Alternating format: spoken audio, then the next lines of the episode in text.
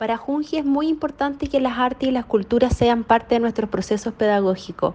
Saber que hay un beneficio al desarrollo emocional de cada niño y niña termina vinculando un aprendizaje cognitivo significativo, es decir, pueden desarrollarse sus emociones y eso los ayuda a un buen crecimiento personal.